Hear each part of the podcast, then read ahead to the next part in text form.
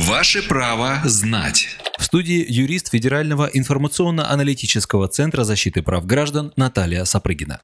Наталья, правда ли, что с 2021 года будут выдавать электронные паспорта вместо обычных?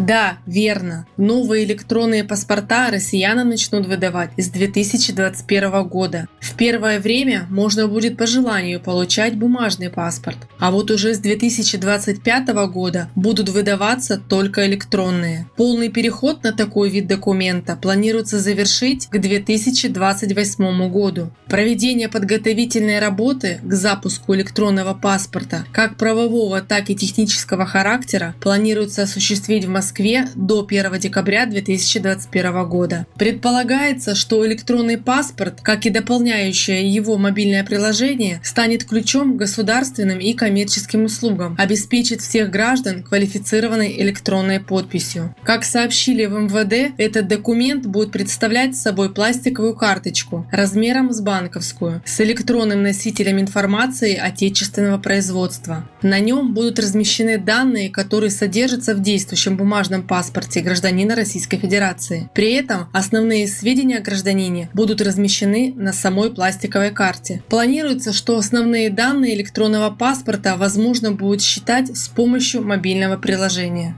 Правовую справку дала юрист Федерального информационно-аналитического центра защиты прав граждан Наталья Сапрыгина.